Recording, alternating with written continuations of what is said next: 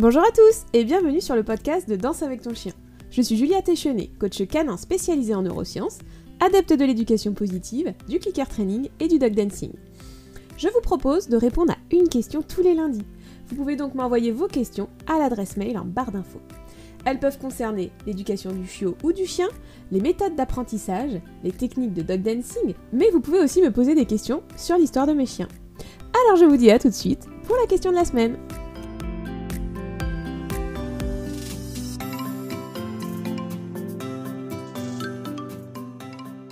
La question de la semaine m'a été posée par beaucoup d'entre vous d'ailleurs, donc je vous remercie tous pour cette question et c'est une question que l'on me pose régulièrement sur tous les réseaux sociaux. Qu'est-ce que le focus? Comment le travailler? Euh, Comment faire en sorte que j'existe quand euh, il y a un environnement qui est très riche à l'extérieur? La plupart des gens me contactent pour me dire voilà, à la maison, mon chien, il fait beaucoup attention à moi, dans le jardin aussi, mais dès qu'on sort à l'extérieur, je n'existe plus, il ne me regarde plus. Alors tout d'abord, pour poser un petit peu euh, le contexte, qu'est-ce que le focus? Le focus, en fait, c'est le fait que votre chien euh, fasse attention à vous, vous regarde, revienne vers vous, reste dans votre environnement. Voilà, le focus, ça va être le chien vraiment euh, qui va être autour de vous et qui va avoir de l'intérêt à être en interaction avec vous. Globalement, c'est ça. Alors, le focus, ce n'est pas le look. Il y a beaucoup de gens qui confondent le fait de mettre le regard du chien sur soi sur signal n'a strictement rien à voir avec le focus qui est vraiment un comportement proposé par le chien. Donc aucun rapport entre le look et le focus. Le look, le chien réagit à un signal qui peut être vocal, euh, ou on va dire look et le chien nous regarde. Le focus, c'est vraiment un comportement proposé par le chien qui va être euh, d'être dans notre entourage, de faire attention à, nous, de revenir régulièrement, de nous regarder, de revenir vers nous, et en fait de nous prendre en considération. Alors ce focus, euh, il se travaille dans la vie de tous les jours, mais surtout il se renforce euh, et on commencera toujours à renforcer le focus euh, par du trop facile, donc chez soi, dans un environnement qui est très, avec très très peu de distractions et où on va avoir énormément de valeur pour le chien. Effectivement, quand on est à la maison avec le chien, on est un petit peu le seul élément qui a de la valeur, c'est-à-dire que nous sommes la personne qui le caressons, nous sommes la personne euh, qui lui donnons à manger.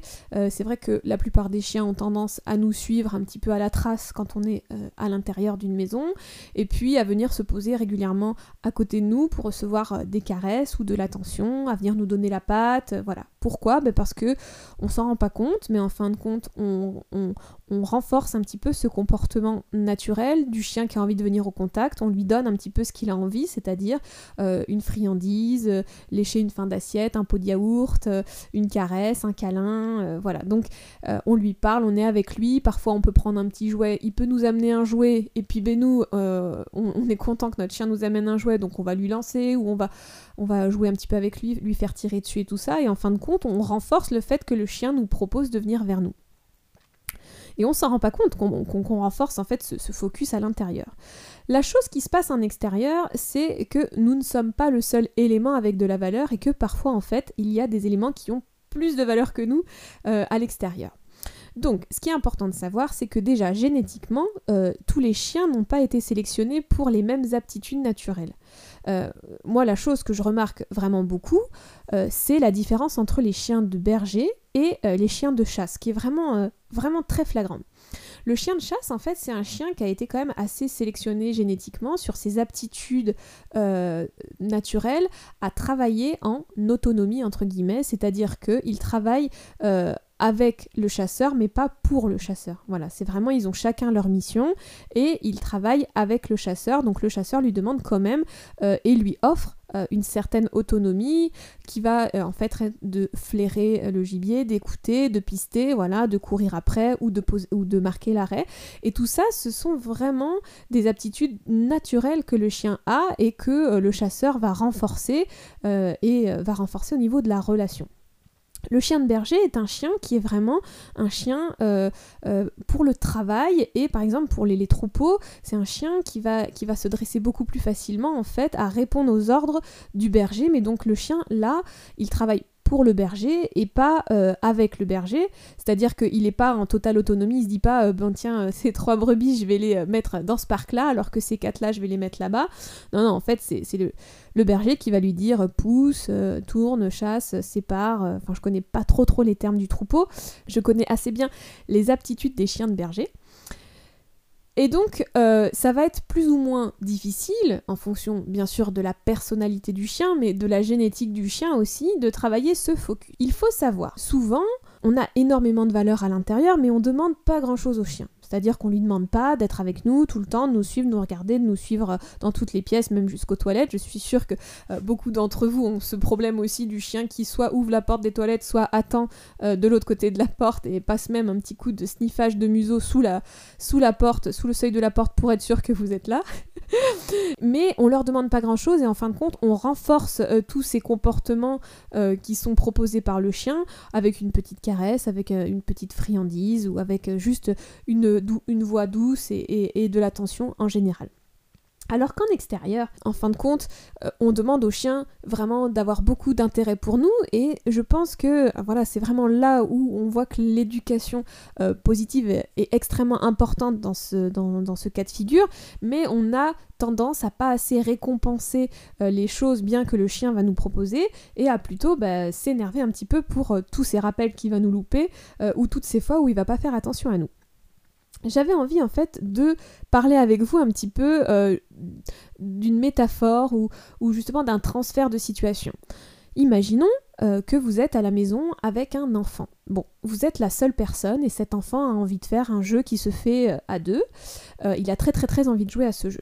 Vous êtes donc euh, la personne, vous êtes l'élu de son cœur pour jouer avec, euh, avec lui à ce jeu et donc vous allez euh, passer un très très bon moment, ce qui va renforcer votre relation et cet enfant va prendre énormément de plaisir à être avec vous à ce moment-là et à jouer avec vous à ce jeu. Bon, le jour d'après, vous décidez d'emmener cet enfant dans une base de loisirs où il y a énormément de jeux gonflables, de toboggans, il y a énormément d'enfants, des gâteaux, des bonbons. Bon, Là, on imagine bien, euh, vous arrivez à peine vous poser le pied, déjà euh, l'enfant trépigne d'impatience dans la voiture, et là je sais que vous visualisez très très bien le chien qui trépigne d'impatience euh, d'aller faire une balade ou d'aller retrouver ses copains au club ou en balade. Et donc, à peine vous ouvrez la portière, que ce soit le chien ou l'enfant, ils sont prêts à, tout dévaler et à courir le plus vite possible pour aller rejoindre bah, toutes ces choses super attrayantes qui leur plaisent. Bon, imaginons que vous demandez à votre enfant de revenir vous voir toutes les 3 minutes euh, pour être sûr qu'il est toujours là. Eh bien, euh, votre valeur a énormément euh, diminué par rapport à l'environnement qui est très stimulant, très excitant et, et dans lequel il va prendre énormément de plaisir avec les copains, avec les jeux qu'il va adorer, avec les bonbons qu'il préfère.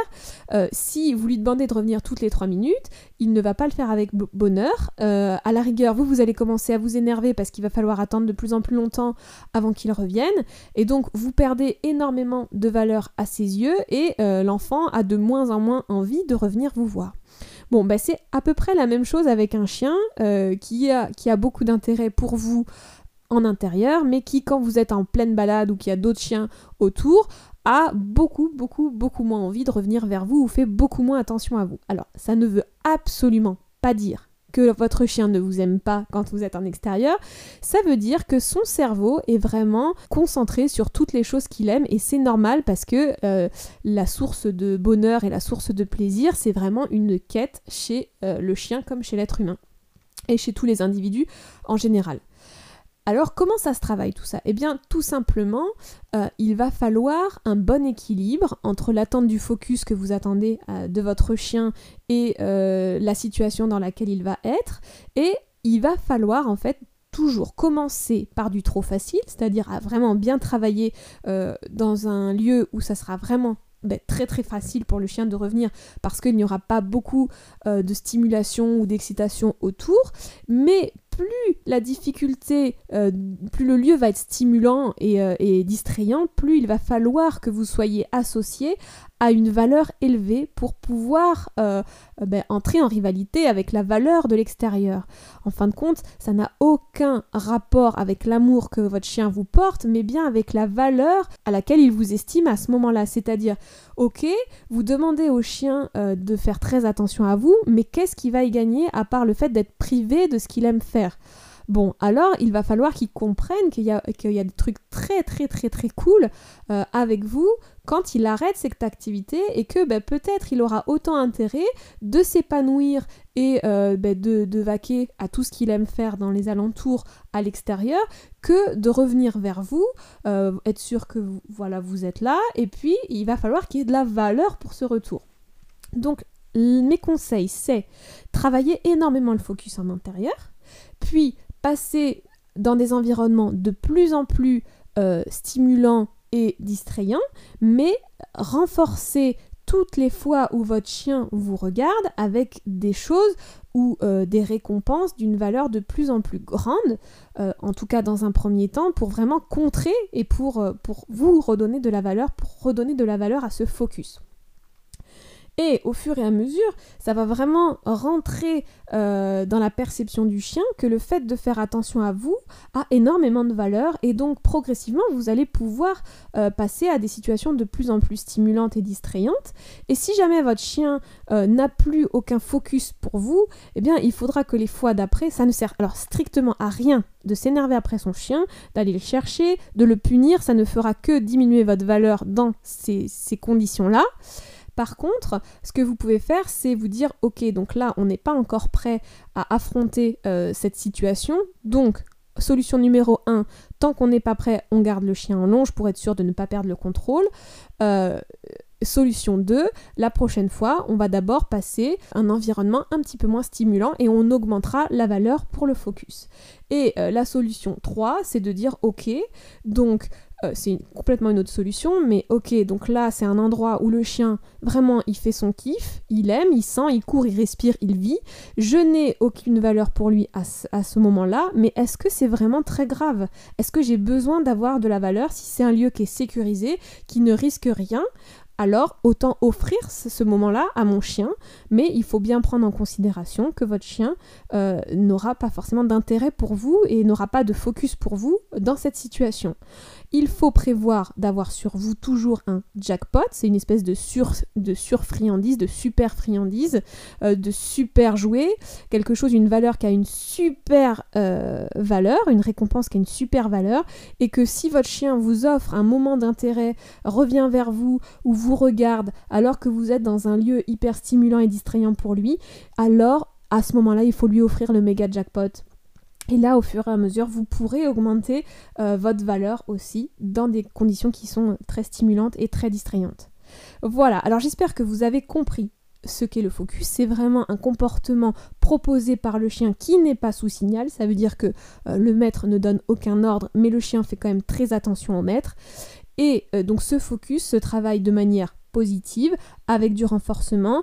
Et euh, vous commencez par du trop facile dans une situation où le chien bah, ne peut pas ne pas avoir d'intérêt pour vous. Et vous récompensez beaucoup euh, le fait qu'il fasse attention à vous. Et au, fur et à mesure vous allez augmenter la distraction euh, dans des lieux et la stimulation, alors vous augmenterez les valeurs du focus pour vraiment que le chien comprenne que être avec vous, autour de vous, faire attention à vous, ça a une valeur très importante, même dans des lieux où il y a beaucoup de stimulation. Voilà, j'espère donc que cette réponse euh, vous apportera ben, assez de, matière justement pour travailler ce focus. N'hésitez pas donc à me laisser un petit commentaire sur Instagram ou sur Facebook et à venir me partager un petit peu vos expériences par rapport à ce focus. Euh, vous pouvez bien sûr me poser toutes vos questions soit sur l'adresse mail en barre d'infos, soit sur le petit lien qui est cliquable, ben, pareil en barre d'infos. Euh, je vous dis merci, merci beaucoup de m'avoir écouté et euh, merci beaucoup de me poser vos questions et à la semaine prochaine pour la question de la semaine. Salut salut